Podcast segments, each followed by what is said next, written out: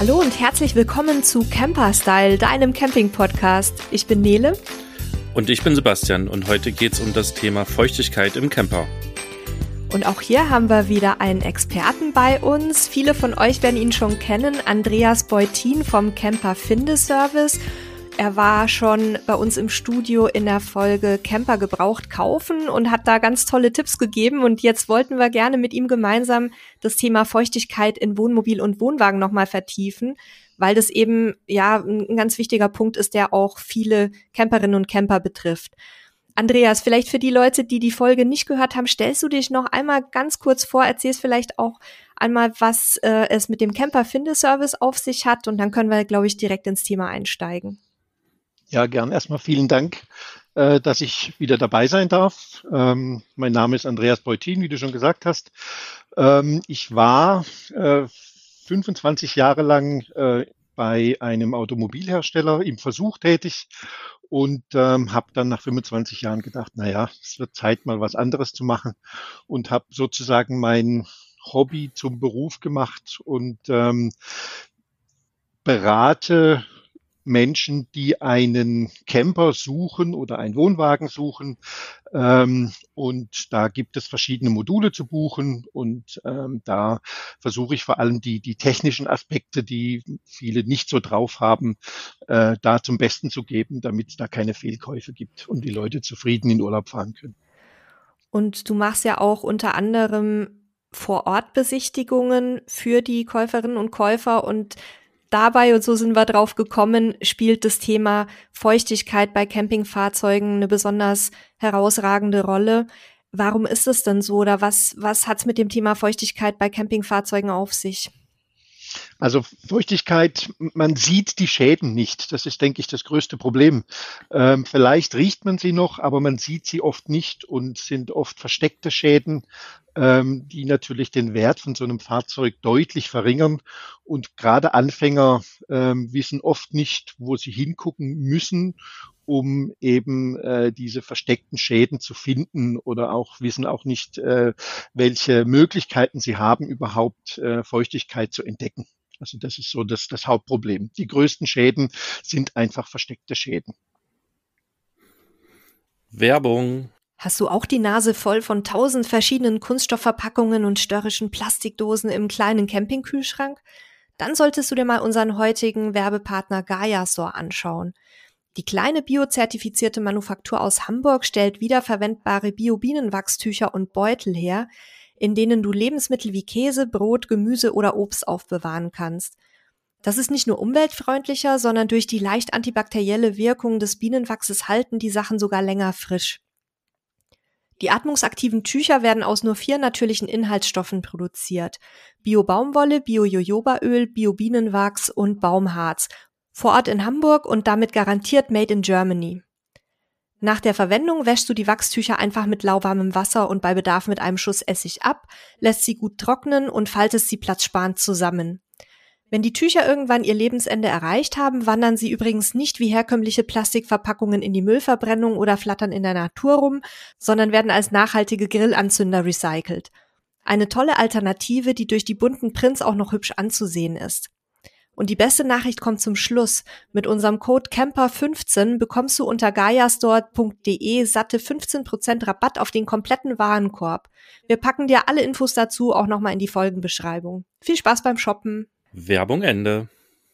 Ja, dann kommen wir vielleicht als erstes gleich mal zu der Entstehung beziehungsweise zu den Ursachen von Feuchtigkeit in Wohnmobilen und Wohnwagen. Woher kommt die? Wie kommt die da überhaupt rein? Oder wie findet das Wasser seinen Weg? Ja, das ist das Schlimme. Wasser findet immer seinen Weg, sogar bergauf. Ähm, und äh, ich unterscheide das immer in, in, in so ein bisschen zwei Kategorien. Ähm, das eine ist das Wasser von innen und das andere ist das Wasser von außen. Ähm, jetzt werden viele meinen, wieso von innen? Ähm, da fällt einem natürlich am meisten das, das Thema Kondenswasser ein, ähm, was auch nicht, nicht zu unterschätzen ist. Aber ich glaube, Kondenswasser ist das einfachste noch in den Griff zu bekommen, denn man muss einfach nur anständig lüften. Ähm, schwieriger wird es zum Beispiel, wenn ich defekte Wasserleitungen habe und äh, es tropft so langsam über Monate irgendwo hinter einen Schrank. Oder ich habe einen defekten Wasserhahn, wo einfach das Wasser ähm, an den Dichtungen rausläuft. Oder ich habe einen Tank überfüllt und es läuft durch den Überlauf raus der vielleicht nicht sauber verlegt ist. Also es gibt da ganz, ganz viele ähm, äh, Dinge, die von innen kommen können. Ähm, das ist dann eben abgerutschte Schläuche und solche Geschichten, poröse Dichtungen und solche Geschichten. Das gibt's, das sind alles Sachen, die passieren können von innen. Das zweite ist natürlich das, was von außen kommt. Ähm, das sind dann vor allem schadhafte Dichtungen an, an an Türen, an Klappen, an Dachluken und ähm, da kann man und sollte man auch regelmäßig danach gucken, ähm, was, was da, äh, ob die Dichtungen alle noch in Ordnung sind und, und solche Geschichten. Ähm, es kommt auch vor, dass der Hersteller selbst, dass Türen nicht richtig eingestellt sind. Ähm, da sollte man auch immer wieder mal gucken, liegen die Türen, die Dichtungen an den Türen sauber an. Ähm, da habe ich vor kurzem gerade einen, einen, äh, ein Loch gefunden bei jemand in der Schiebetür, die stand oben zu weit raus und da ist hinter die Schränke Wasser gelaufen. Ähm, das sind so Kleinigkeiten, kann man leicht reparieren. Man muss es aber eben sehen und man muss dann eben auch, auch aufmerksam bleiben bei solchen Sachen. Und, und bei, ähm, bei äh, Seitenwänden von, von Wohnwagen Seitenwände zu Dachübergänge oder im Alkoven die Seitenwände zu den Rundungen oben. Ähm, das sind so neuralgische Punkte, wo man immer wieder äh, Wasser von außen ins Auto bekommt. Bevor wir da jetzt gleich noch weiter sprechen, würde ich, glaube ich, für unsere Hörer und Hörerinnen nochmal klären, warum ist denn Wasser eigentlich so ein großes Problem im Camper? Warum wollen wir das nicht? Naja, ähm, das, das Schlimmste, was passieren kann, ist, dass eben äh, das ganze Fahrzeug anfängt zu faulen und zu schimmeln. Ähm, zum, das eine wäre der Rost am Fahrzeug selbst, aber ähm, was, den sieht man dann irgendwann, das blüht dann irgendwann auch von außen. Ähm, schlimmer wird es, wenn man natürlich, äh, sage ich mal, äh, hinter den Schränken äh, der Schimmel das ist wie in der Wohnung auch. Der Schimmelbefall wächst und wächst und man sieht es nicht und ähm, es wird dann einfach auch gesundheitsschädlich. Und äh, deswegen sollte man da äh, durchaus äh, drauf achten und, und sich regelmäßig einmal im Jahr um das Thema kümmern. Und was viele ja auch nicht wissen, ist, wie so ein Campingfahrzeug aufgebaut ist. Man hat ja da in der Außenhaut auch häufig Holz mit drin. Also es gibt natürlich verschiedene Aufbauten, aber ganz häufig ist eben Holz eine Komponente. Und Holz hat die Eigenschaft, äh, sich sehr über Wasser zu freuen, das aufzusaugen, so ein bisschen wie ein Schwamm und dann eben zu schimmeln, zu faulen, und ähm, erst wird's also gesund, gesundheitsgefährlich und danach wird's halt auch noch gefährlich, weil das Fahrzeug äh, auseinanderfällt, im wahrsten Sinne des Wortes, wenn eben das Holz weggammelt. Und deswegen ist der Holz, äh, nee, der Holz nicht, aber das Wasser ist einer unserer größten Feinde beim Camping, solange es nicht in Gefäßen ist und da nicht raus kann. Genau, also es gibt mittlerweile tatsächlich Hersteller, die versuchen, äh, auf Holz zu verzichten. Ähm, aber das ist nicht so einfach, weil Holz natürlich ein sehr dankbarer Werkstoff ist und, und äh, auch relativ preisgünstig und auch noch leicht ist. Ähm, von daher äh, ist Holz immer noch sehr, sehr weit verbreitet. Das stimmt schon, genau.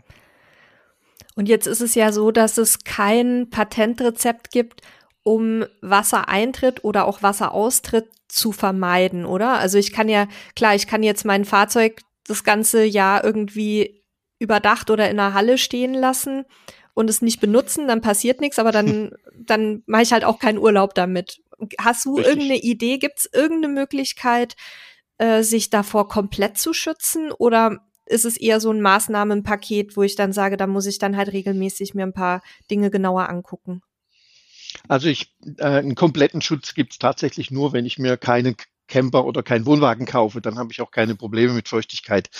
Ähm, diese Autos oder die, auch die Wohnwagen, die bewegen sich über schlechte Straßen, über gute Straßen, werden äh, durch Kurven gejagt, werden manchmal auch, ähm, sage ich mal, auf, auf äh, Wegen bewegt, wo, wo das ganze Fahrzeug dann verwunden wird.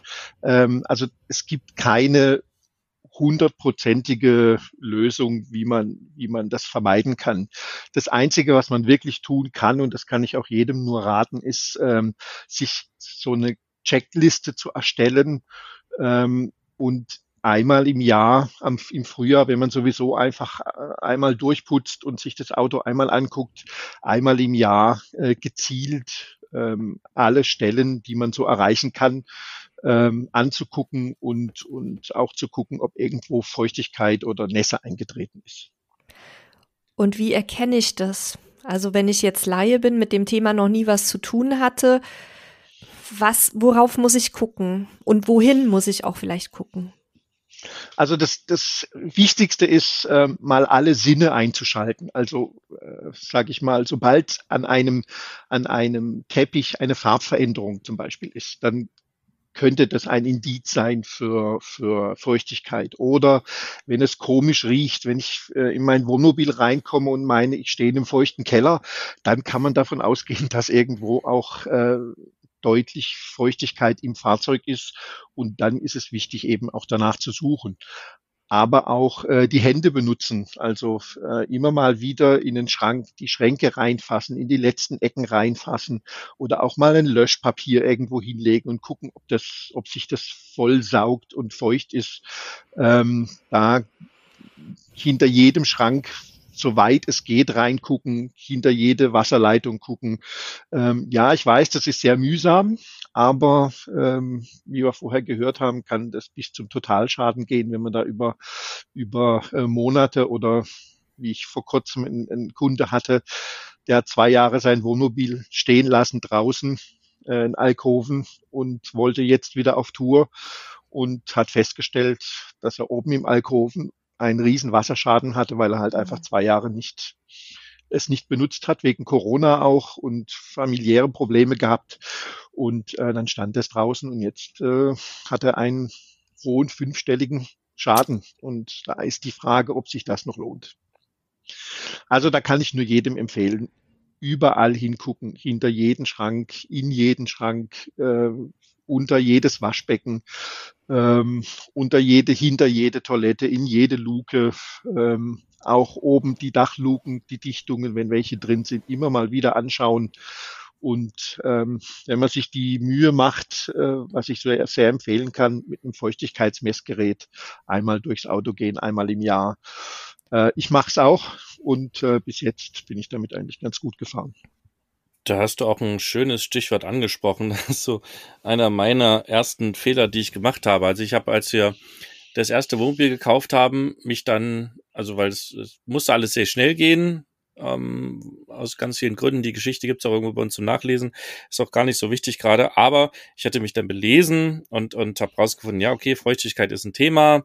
Und dann kaufst du dir ein Feuchtigkeitsmessgerät. Und dann habe ich mir bei Amazon ein Feuchtigkeitsmessgerät gekauft es war, keine Ahnung, 17 Euro, 20 Euro, was das gekostet mhm. hat. Und habe mich dann schon gewundert, als es ankam, hatte das vorne so zwei Spitzen, so Metallspitzen dran. Und damit sollte man das dann ins Material stechen. So, und da dachte ich mir, okay, das ist ja an sich ein bisschen blöd, weil dann hast du überall Löcher drin.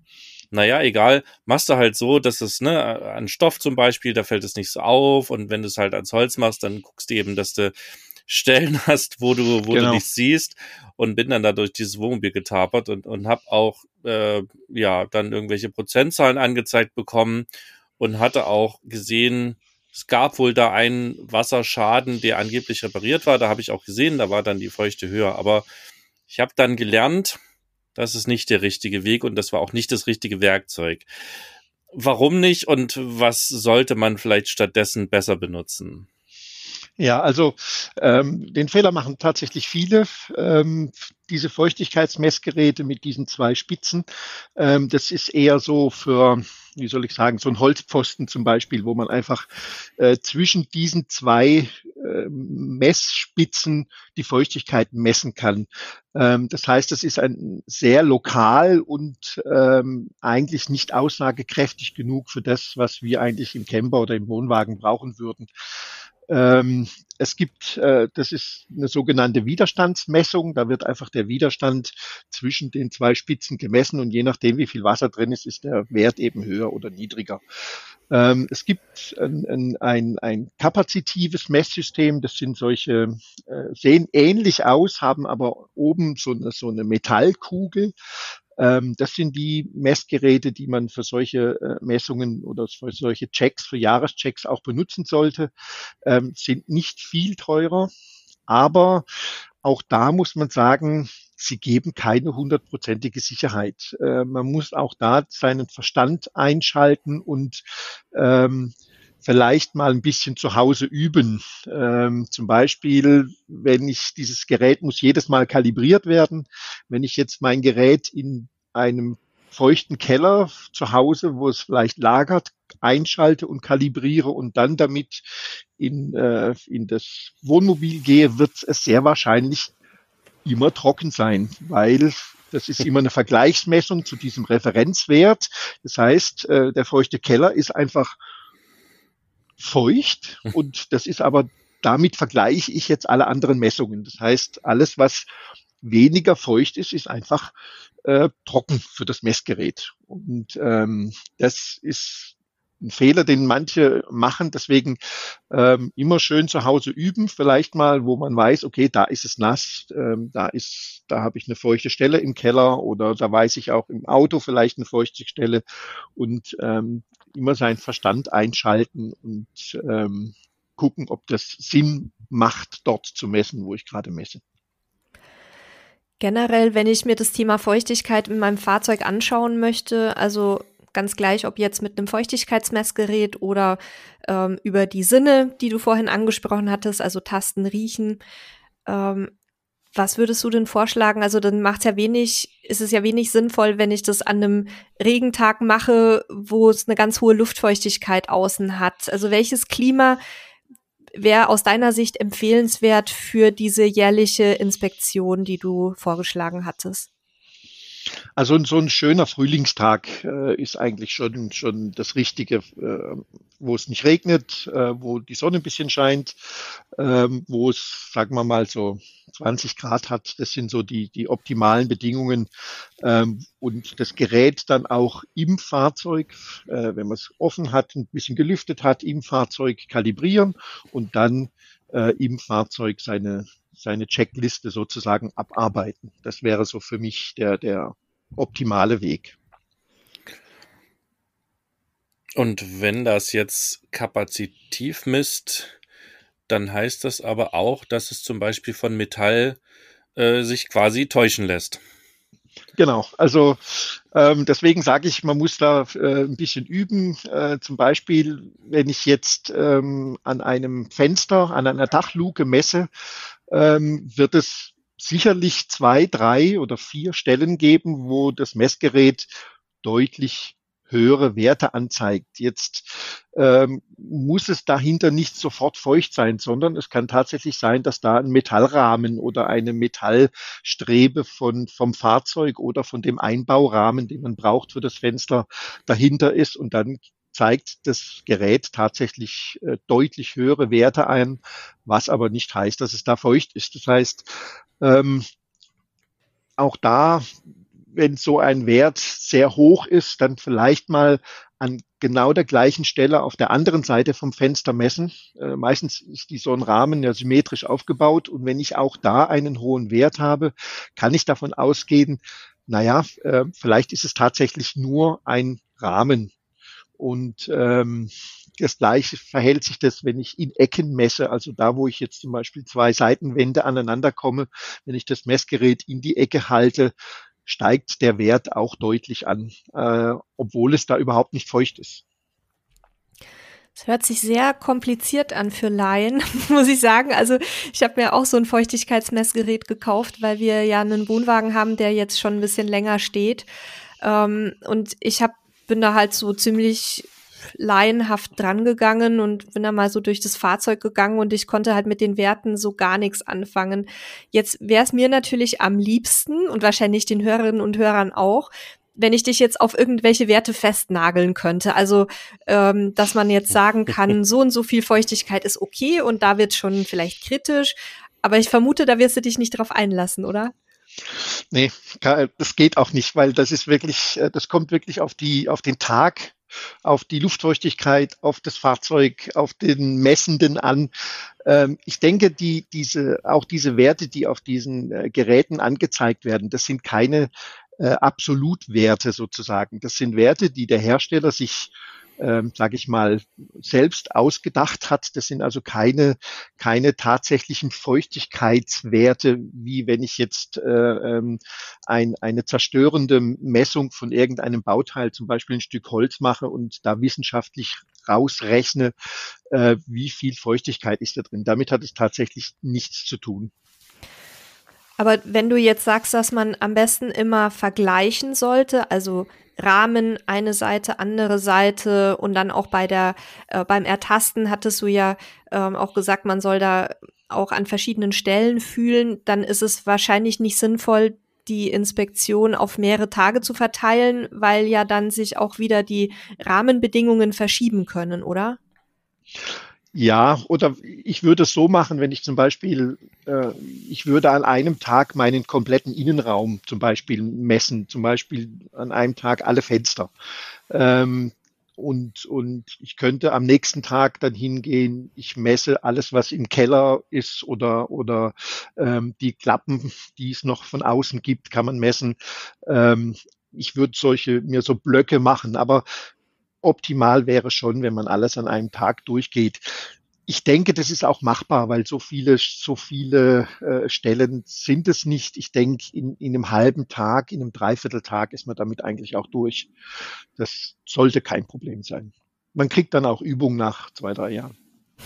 Und wie würde ich da jetzt am besten vorgehen? Also ich habe mir jetzt ein Gerät gekauft, da wäre ich dir dankbar, wenn du uns im Nachgang der Sendung auch noch mal kurz nennen könntest, mit welchem Modell du arbeitest, dann können wir das unseren Hörerinnen und Hörern auch empfehlen über die Folgenbeschreibung. Also ich habe das Gerät, ich habe jetzt ganz streberhaft auch zu Hause schon ein bisschen geübt und habe sämtliche Bereiche in meiner Wohnung mal durchgetestet, habe jetzt ungefähr eine Vorstellung, was ich ähm, so an an Messschwankungen warum bekommen könnte und wie gehe ich jetzt im Fahrzeug vor? Was, äh, was sind so die Punkte, die unbedingt auch mit dem Feuchtigkeitsmesser gecheckt werden sollten?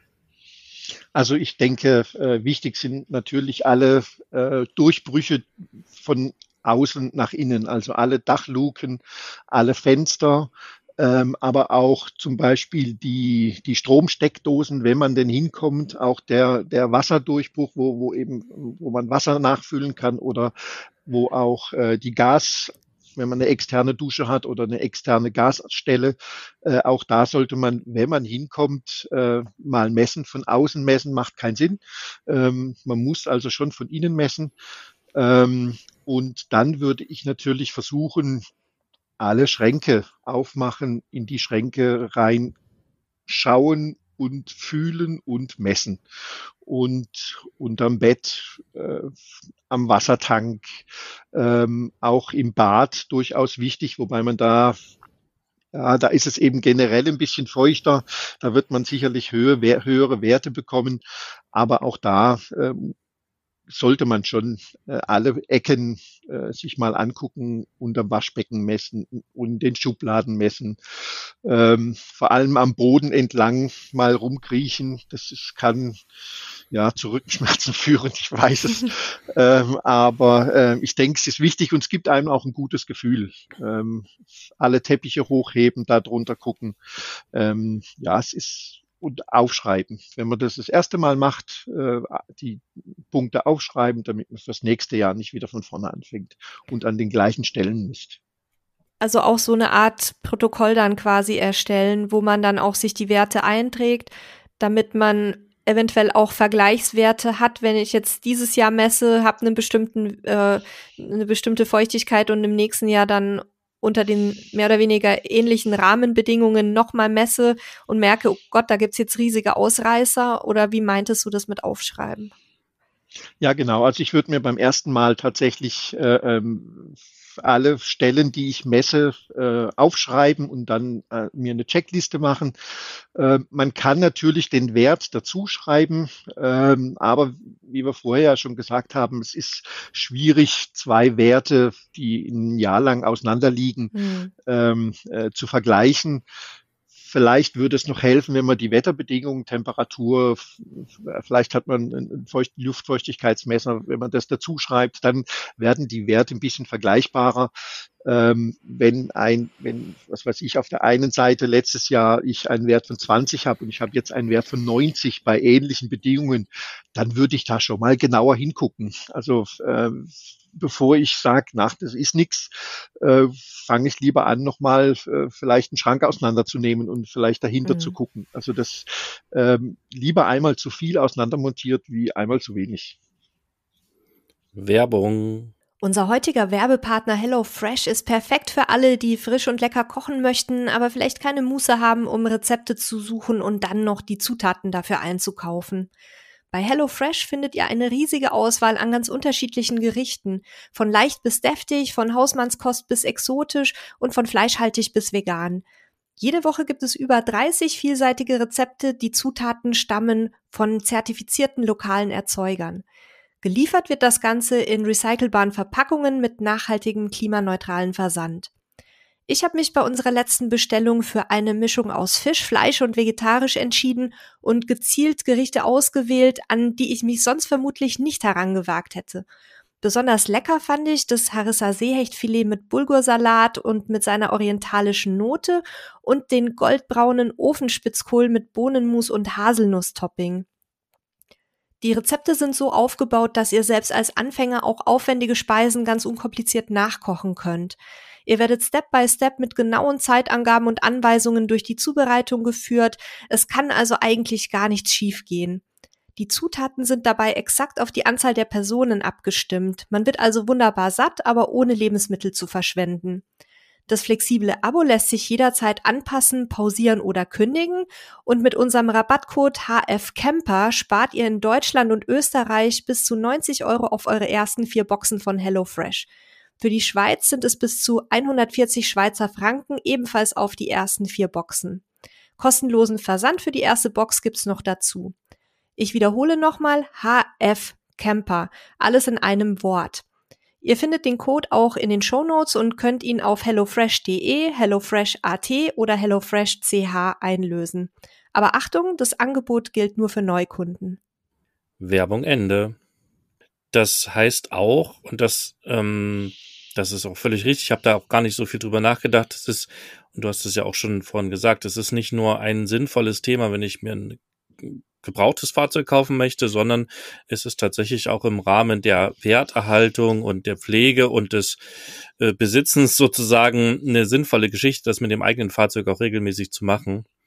Das ist nochmal auch ein ganz wichtiger Punkt. Also, ne, das ist nicht nur ein relevantes Thema, wenn ihr euch ein Fahrzeug neu kauft. Und es wird wichtiger, je älter euer Fahrzeug ist. Also, weil gerade Schwachstellen, einige, die Andreas von genannt hat, viele Schwachstellen sind zum Beispiel auch eingeklebte Fenster oder ähm, entsprechende Dichtungen. Ich kann das zum Beispiel von unserem alten Fahrzeug sagen, das war ein Alkovenfahrzeug mit so einer ganz klassischen Bauweise, also Sandwich-Bauweise. Das heißt, wir haben äh, Styropor, wir haben ähm, Sperrholz und wir haben ein Alublech oben drauf gehabt. Und dann an den Kanten des Fahrzeugs, oben zum Beispiel auf dem Dach, kommen die aufeinander und dann ist da ein Falz, der entsprechend dann mit so einer Leiste äh, versehen ist. Darunter ist dann eine dauerelastische Butyldichtmasse, wie sie so schön heißt. Und die ist halt immer, also die ist gut, ja, dass sie da ist, aber die hat eben das Problem, die altert. Die wird irgendwann eben nicht mehr dauerelastisch sein, sondern irgendwann ist die einfach bröckelig, bröselig und fällt auseinander. Und wenn die anfängt sozusagen fester zu werden, dann bilden sich dort kleine Haarrisse und die werden immer größer und dort findet jeder, jedes Wasseratom seinen Weg durch und wird eben ganz langsam in den Innenraum sickern. Und das ist auch eine große Gefahr, gerade bei älteren Fahrzeugen. Und deswegen macht es da durchaus Sinn, eben nicht nur mit dem Feuchtigkeitsmesser zu gucken, sondern zum Beispiel auch mal Sichtprüfungen zu machen, mal so diese, diese Butyldichtmasse, diese Dichtmasse mal so ein bisschen anzupieken mit dem Finger, mal zu gucken, ist die noch flexibel oder ist die schon fest? Und dann je nachdem, ne, wie ihr auch handwerklich begabt seid und euch damit auskennt oder beschäftigen wollt, könnt ihr da auch Reparaturen selber machen. Aber so diese erste Prüfung, das kann man eigentlich ganz gut machen. Und dann im Zweifel auch mal eine Werkstatt oder einen Experten zu Rate ziehen, der euch dann auch sagen kann, muss es repariert werden oder nicht. Also, ne, es ist eine sehr wichtige Geschichte, weil wenn man wirklich da mal über ein, zwei Jahre Wasser reinlaufen hat, das hast du vorhin schon gesagt, das wird richtig teuer und das kann man halt mit relativ wenig Aufwand vermeiden. Deswegen gibt's ja auch für, für Neufahrzeuge eine ganze Weile lang diese ähm, Dichtigkeitsprüfungen, wo quasi genau das gemacht wird. Ne? Aber irgendwann hört man meist damit auf, weil da ist ja der Garantiezeitraum vorbei und dann braucht man das ja nicht mehr machen. Und ich glaube, das kann sich lohnen, das trotzdem weiterzumachen. Ja, also gerade das Thema Dichtigkeitsprüfung, ähm, das ist ja oft, äh, wenn man so ein Wohnmobil kauft, kann man das dazu buchen sozusagen. Ähm, und in den ersten zwei, meistens geht es zwei Jahre, die ersten zwei Jahre sind meist relativ problemlos. Äh, los geht es mit den Problemen eigentlich erst später. Ähm, deswegen ähm, wenn so eine Dichtigkeitsprüfung gemacht wird beim Händler, äh, ruhig mal fragen, ob man da dabei sein kann ähm, und sich die Stellen, die er misst, äh, genau angucken und vielleicht auch aufschreiben. Dann hat man nämlich schon seine Checkliste und die man, kann man natürlich auch dann dementsprechend ein bisschen erweitern.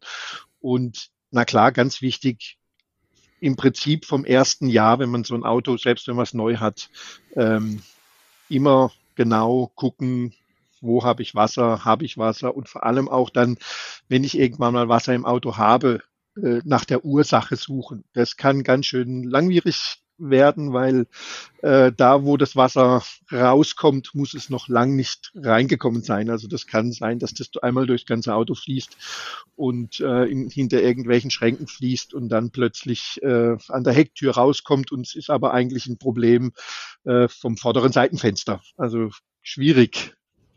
Ich nicke hier schon die ganze Zeit, äh, während Andreas das sagt. Das war nämlich genau auch bei uns das Problem. Wir hatten, jetzt muss ich kurz überlegen, so im hinteren Bereich auf der rechten Seite war sozusagen der Wasserschaden, der kleinere.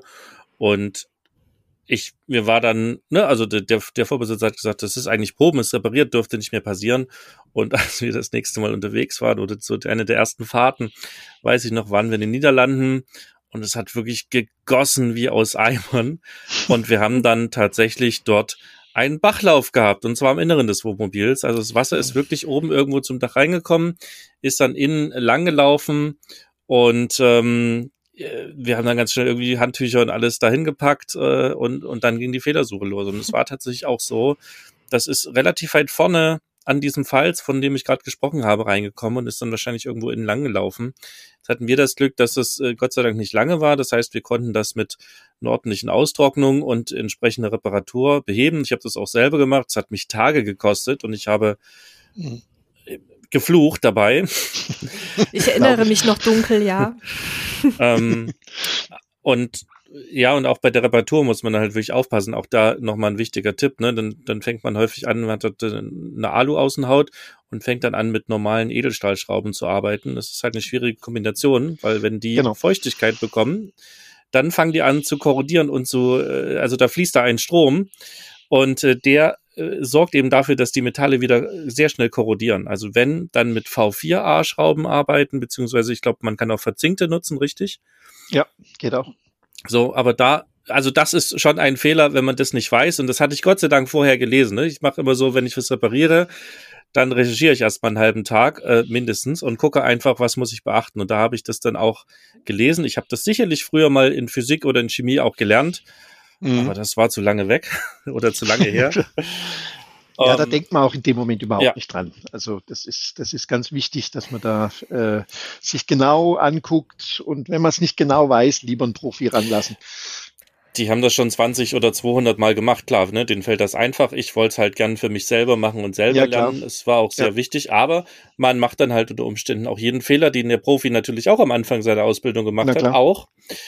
Ähm, und so kann sich trotzdem lohnen, auch Profis zu fragen. Also ne, müsst ihr aber selber entscheiden. Aber das glaube ich nochmal ein wichtiger Punkt. Das, das kann ganz woanders reinkommen und das kann ich wirklich aus der Erfahrung bestätigen. Ähm, dass, und wie gesagt, das kann auch dann wirklich die Form eines kleinen Baches annehmen, wenn ihr Pech habt. Ja. ja. Und das ist nicht schön. Ja, aber da, ich sage mal so, sobald das Wasser sich äh, sichtbar zeigt, hat man ja schon mal einen Vorteil. Man hat, weiß, dass man ein Problem hat. Ja. Und dann kann man auch tatsächlich danach suchen.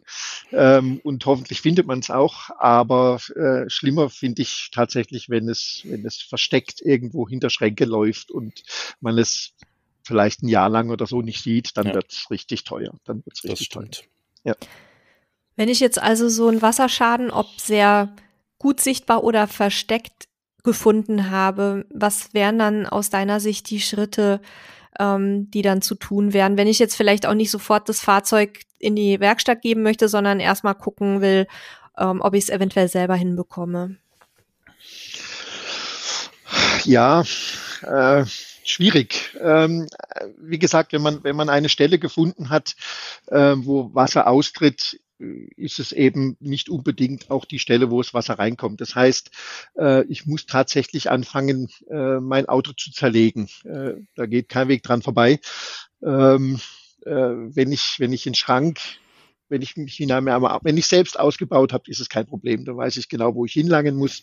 Äh, bei gekauften oder von anderen ausgebauten Mobilen ist es ganz schön schwierig, äh, sich dran zu wagen, jetzt mal einen Schrank von so einem Fahrzeug zu zerlegen. Aber es bleibt einem nichts anderes übrig und man sieht dann meistens auch dahinter, wo das Wasser herkommt, weil es gibt dann, die Wände sind meistens staubig und man sieht dann, wo das Wasser gelaufen ist. Es hilft tatsächlich nur, Schritt für Schritt äh, das Fahrzeug zu zerlegen. Der erste Weg wäre vielleicht tatsächlich nochmal von außen zu gucken, äh, wie Sebastian vorher gesagt hat, habe ich denn da schon Stellen, die, die schon auffällig mit harten Dichtungen oder, oder kaputten Butyl oder ähm, hartem Butyl und solche Sachen. Das, oder steht ein Fenster ab von der Seitenwand äh, gibt auch immer mal wieder, wenn man, wenn man Verwindung gefahren ist irgendwo, äh, weil der Weg so schlecht war. Es ist schwierig. Kommt ja auch immer mal wieder vor, dass zum Beispiel bei nachträglichen Anbauten, die man äh, vielleicht, die der Vorbesitzer gemacht hat oder die man auch selbst nicht fachgerecht erledigt hat, wie zum Beispiel ähm, Durchbrüche für Antennen, Kabel oder ähnliches, äh, Satellitenanlagen. Da sind ja, glaube ich, auch immer mal wieder problematische Stellen zu finden, die dann auch undicht werden. Ähm, kann ich sowas selbst beheben oder ist es dann auch immer eine Frage, wie weit der Schaden fortgeschritten ist unter Umständen? Ja, also ich sag mal so nachträgliche Anbauten. Ähm, es ist oft so, dass man, dass derjenige, der das dann getan hat, sich nicht die Mühe gemacht hat, alles zu zerlegen vorher. Das heißt, ähm, er hat eine Stelle sich rausgesucht, an die er von innen und von außen drangekommen ist. Ähm, da kann man natürlich schon hingehen und von innen und von außen gucken. Und wenn man, wenn man das Teil äh, abschrauben kann, jetzt gerade eine Außenantenne oder so, dann kann man das tatsächlich äh, auch selbst reparieren, das Teil rausmachen, äh, die alte Dichtungsmasse sauber entfernen, sauber entfetten äh, und dann neu verschrauben mit, mit äh, neuer äh, geeigneter Dichtungsmasse, die dauerelastisch bleibt, UV-beständig ist und solche Geschichten, ähm, dann hat man dann schon eine Chance.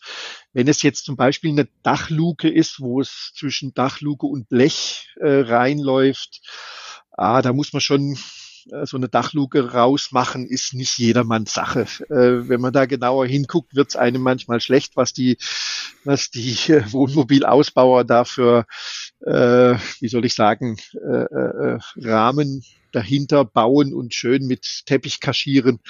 Ähm, da kommen dann Überraschungen, die man vielleicht nicht mehr in den Griff bekommt kann ich auch wieder wunderbar eine Geschichte beisteuern.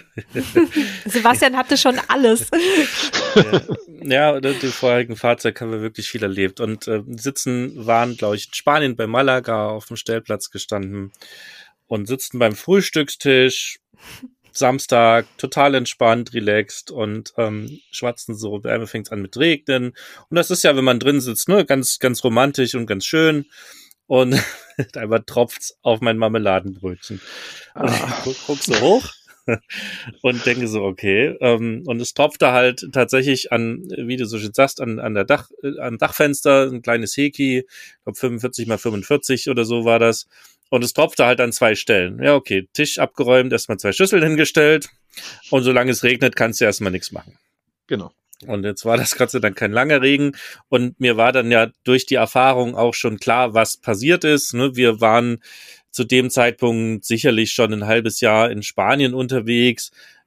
Es war viel Sonne, die drauf geschienen hat und jetzt hat es halt geregnet. Und ähm, ich war mir sicher, dieses Dachfenster hat noch niemand getauscht. Das Fahrzeug war 26, 25 Jahre mhm. alt. Ähm, und da war völlig klar, da sind vermutlich ist einfach die Dichtmasse eben porös und hat entsprechend Loch. Also, als es wieder trocken war, bin ich aufs Dach geklettert, hab, äh, hatte mir vorher noch ein YouTube-Video angeguckt, wie man das Seki ausbaut, ne, was die wichtigen Schrauben sind, habe eben die Schrauben abgemacht, das dann rausgenommen. Gott sei Dank war es auch mit Dichtmasse eingeklebt und nicht mit Kleber. Ist auch so ein Fehler, den viele machen. Mhm. Äh, Fenstertüren und so weiter mit Kleber einzukleben, das kriegst du nie wieder ab und dann ärgerst du dich, wenn sowas passiert, richtig. So konnte ich es relativ easy entfernen, habe auch gesehen, die Dichtmasse war an einigen Stellen porös. Alles runtergemacht, alles ordentlich sauber gemacht, entfettet, angeraut und äh, dann eben ich wusste es ja, hatte ich auch schon immer Dichtmasse mit dabei, einfach die Dichtmasse neu aufgetragen, das Fenster eingesetzt. Ich glaube, es waren zwei, drei Stunden ähm, erledigt. Ich war so ein bisschen die Attraktion auf dem Stellplatz, ne, weil da einer auf dem Dach rumspringt und repariert. Dann wirst du halt gleich gefragt, kannst du das bei mir auch machen? Nein, ich mache das nur für mich und bin froh. Aber äh, die Geschichte ne, kann ich kann ich auch erzählen. Das passiert bei älteren Fahrzeugen einfach irgendwann. Und ja. da hatten wir auch wieder Glück. Es ist sozusagen just passiert. Ähm, es war auch, ich hatte mir das Holz angeguckt, da war nichts an Feuchtigkeit äh, groß zu sehen. Also es hat ein bisschen abgetrocknet dann, weil die Sonne wieder schien und dann sah das auch gut aus.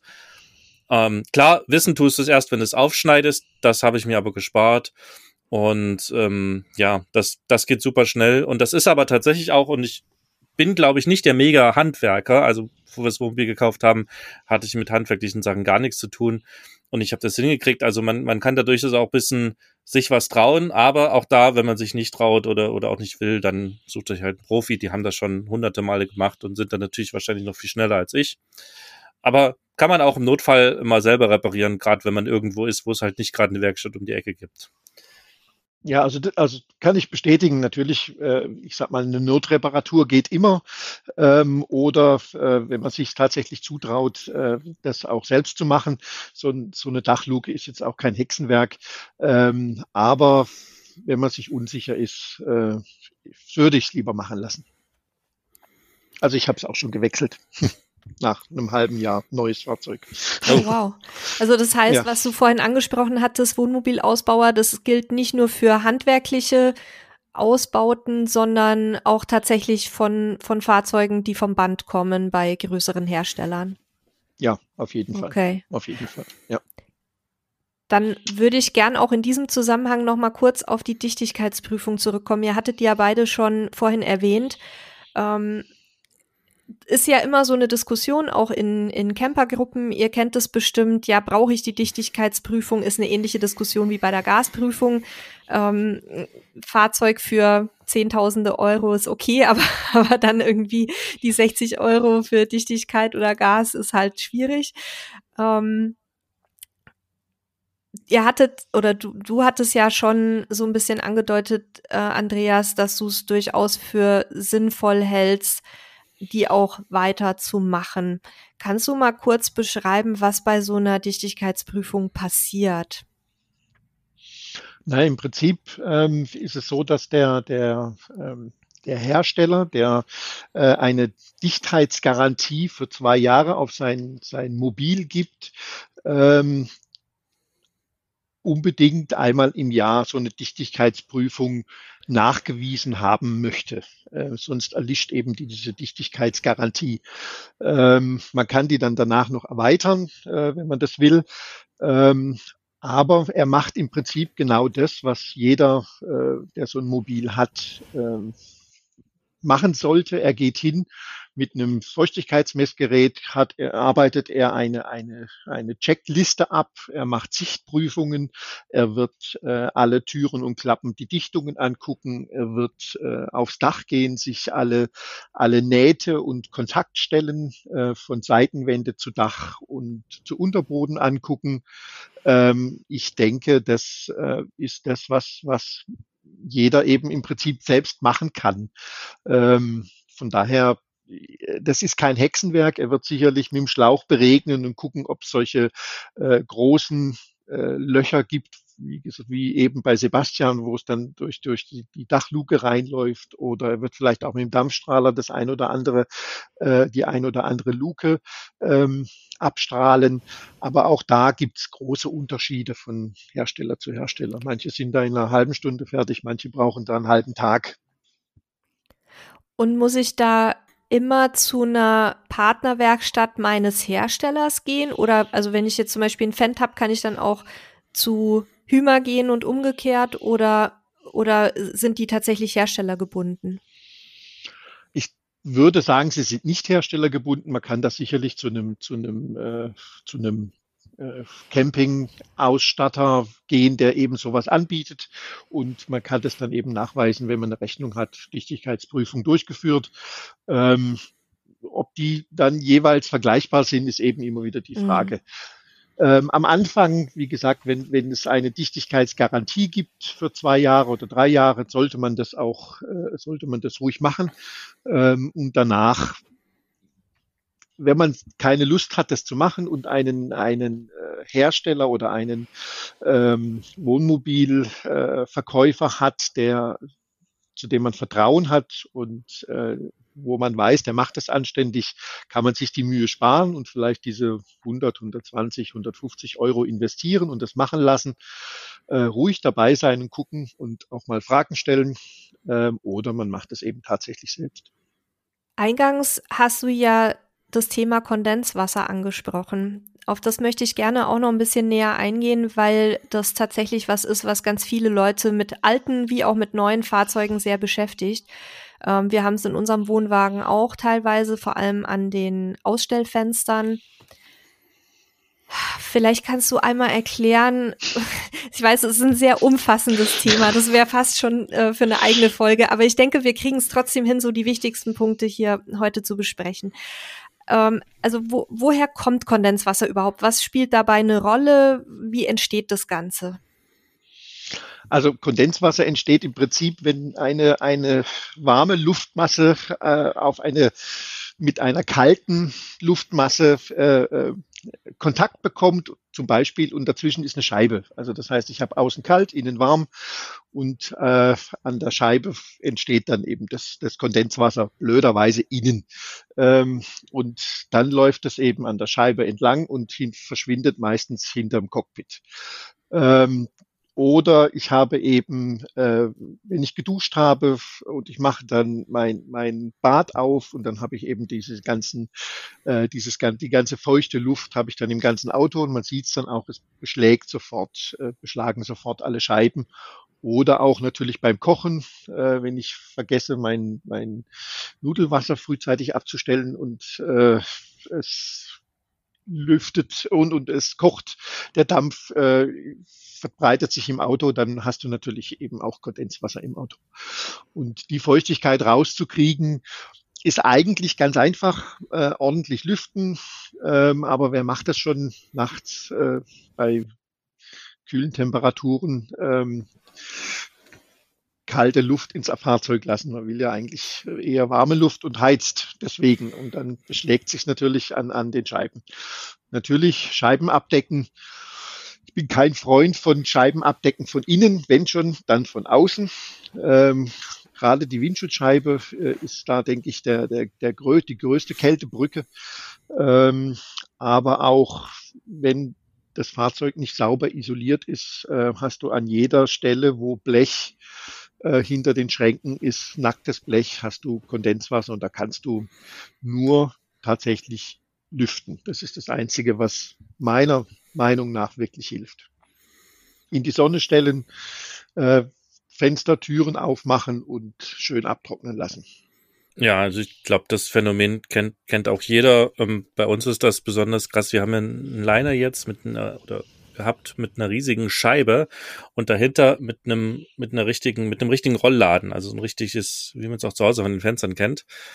Und damit äh, hat sich da immer Kondenswasser gebildet und äh, die ganze Scheibe war voll. Wir haben uns da zum Beispiel irgendwann tatsächlich auch so einen kleinen Scheiben Staubsauger. Äh, nimmt man eigentlich zur Reinigung, ne? Man, man macht die Scheibe nass und dann saugt man das sozusagen ab. Der hat so eine Gummiflitsche oder Gummilippe vorne dran. Und den haben wir dafür genommen, weil der halt einfach super gut dafür geeignet war. Unten hatten wir mal Handtücher drin, die hat man danach zum Trocknen rausgehängt, für genau. das, was runterläuft.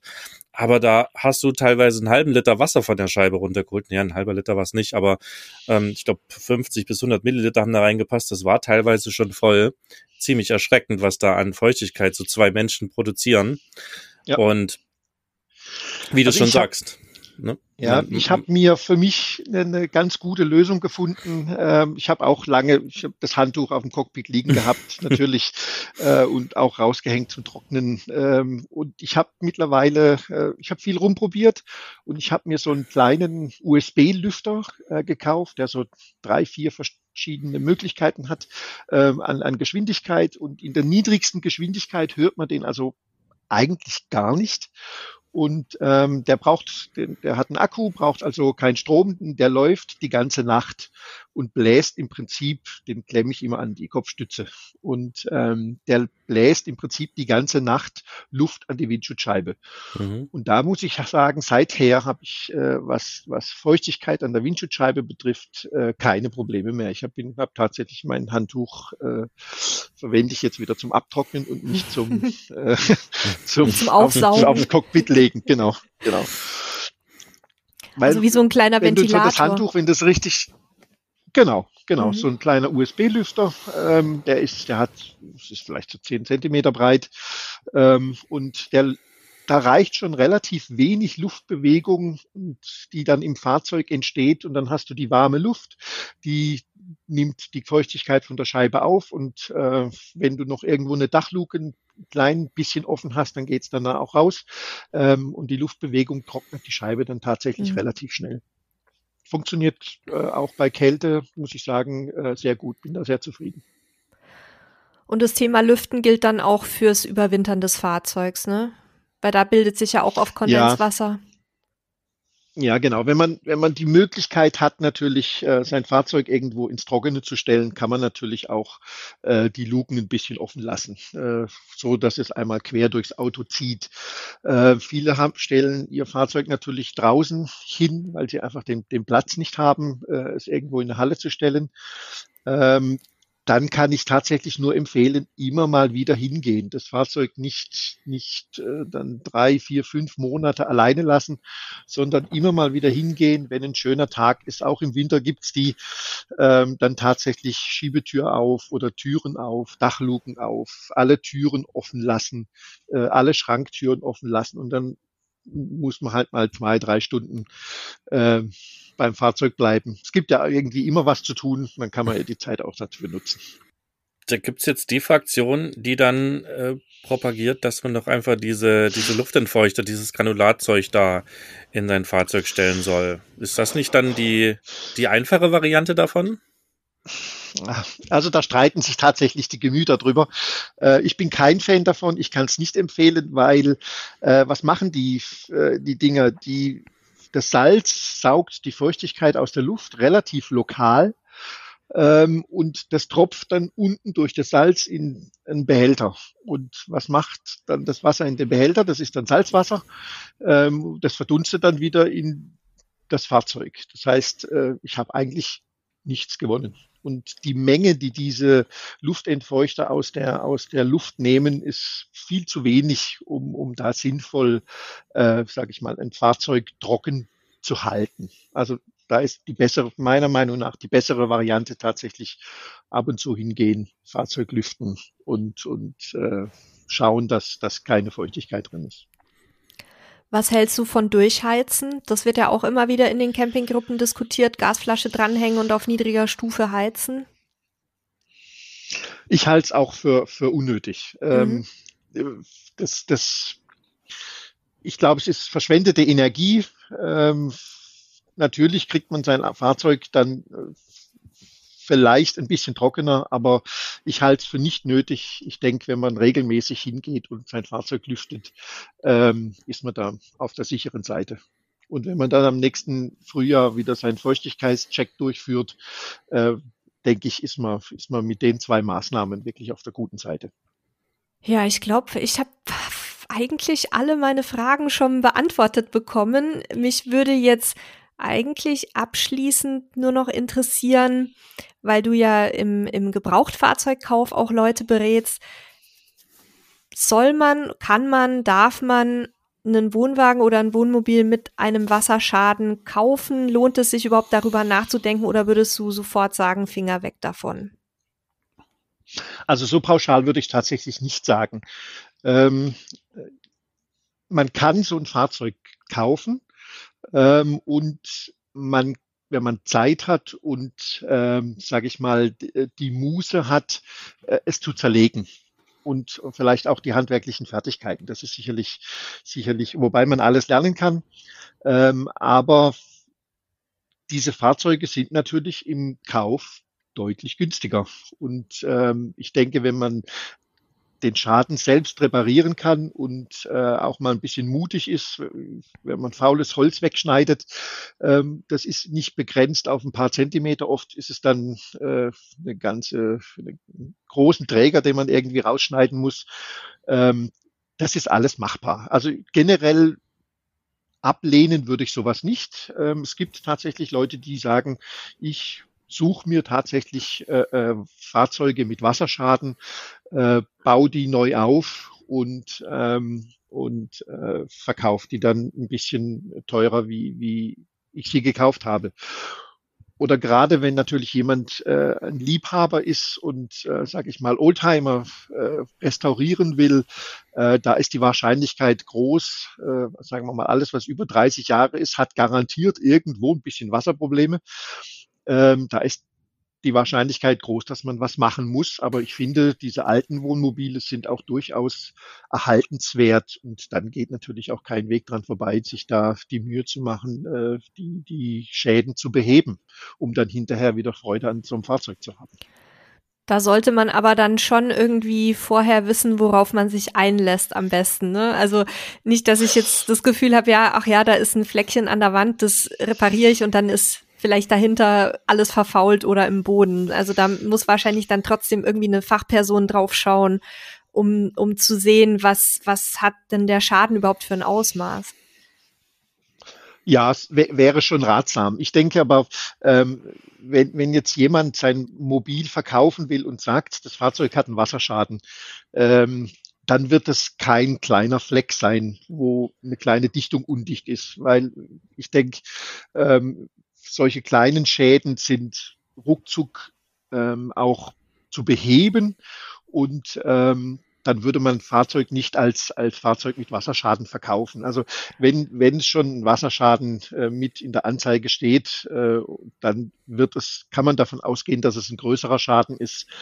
Ähm, man kann sich die Mühe machen. Es gibt äh, einige, die ähm, die Reparaturen von Wasserschäden an, an Mobilen oder auch an Wohnwagen äh, anbieten. Einfach mal zu so einem äh, hingehen und sich angucken, was es bedeutet, äh, bevor man anfängt, was es mhm. bedeutet, äh, so einen Wasserschaden zu reparieren. Äh, manche kriegen da einen großen Schreck, weil wenn die Außenwände mal weg sind und darunter das faule Holz zu sehen ist, ähm, dann lassen doch viele die Finger davon, weil das ist schon, man kriegt wirklich einen großen Schreck. Oder wenn man, wenn man mal durch den Boden durchgebrochen ist und äh, man da unten mitlaufen kann, ähm, dann sollte man doch äh, schon genau wissen, was, auf was man sich da einlässt.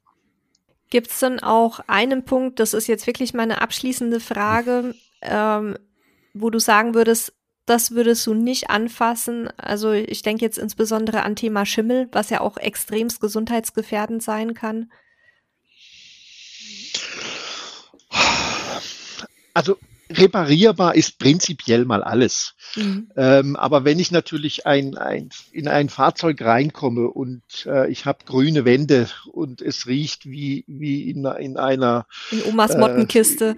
Äh, ja, in Omas Mottenkiste oder wir haben hier in der Gegend haben wir so ein, so ein, äh, ein ein Berg, äh, wo, Schimp wo Pilze gezüchtet werden.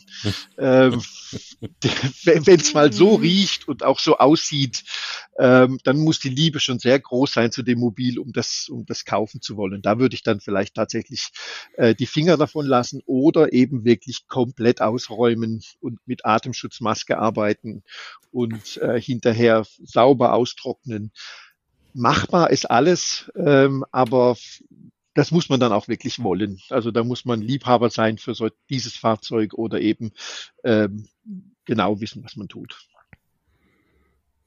Sebastian, hast du noch was? Du bist so schweigsam. Ich, nein, es liegt einfach daran, dass ich äh, tatsächlich mich ja auch schon viel mit dem Thema beschäftigen durfte in der Vergangenheit und tatsächlich auch keine weiteren Fragen habe. Also ähm, für mich war es sehr spannend. Äh, wie gesagt, diesmal wusste ich schon eine ganze Menge aus ja, einfach dem Grund, dass wir selber schon diverse Wassereinbrüche hatten und ich mich halt damit beschäftigen musste. Ähm, ich glaube aber für viele Neucamper und äh, Leute, die sich halt nicht so damit beschäftigen, ist es super spannend gewesen. Also ich habe keine weiteren Fragen. Ich fand's super. Vielen Dank, Andreas, dass du wieder bei uns warst. Ich verabschiede mich schon mal, liebe Hörer und Hörerinnen da draußen und übergebe das Wort an Nele. Ja, ich habe eigentlich mein Schlusswort ja schon gesprochen.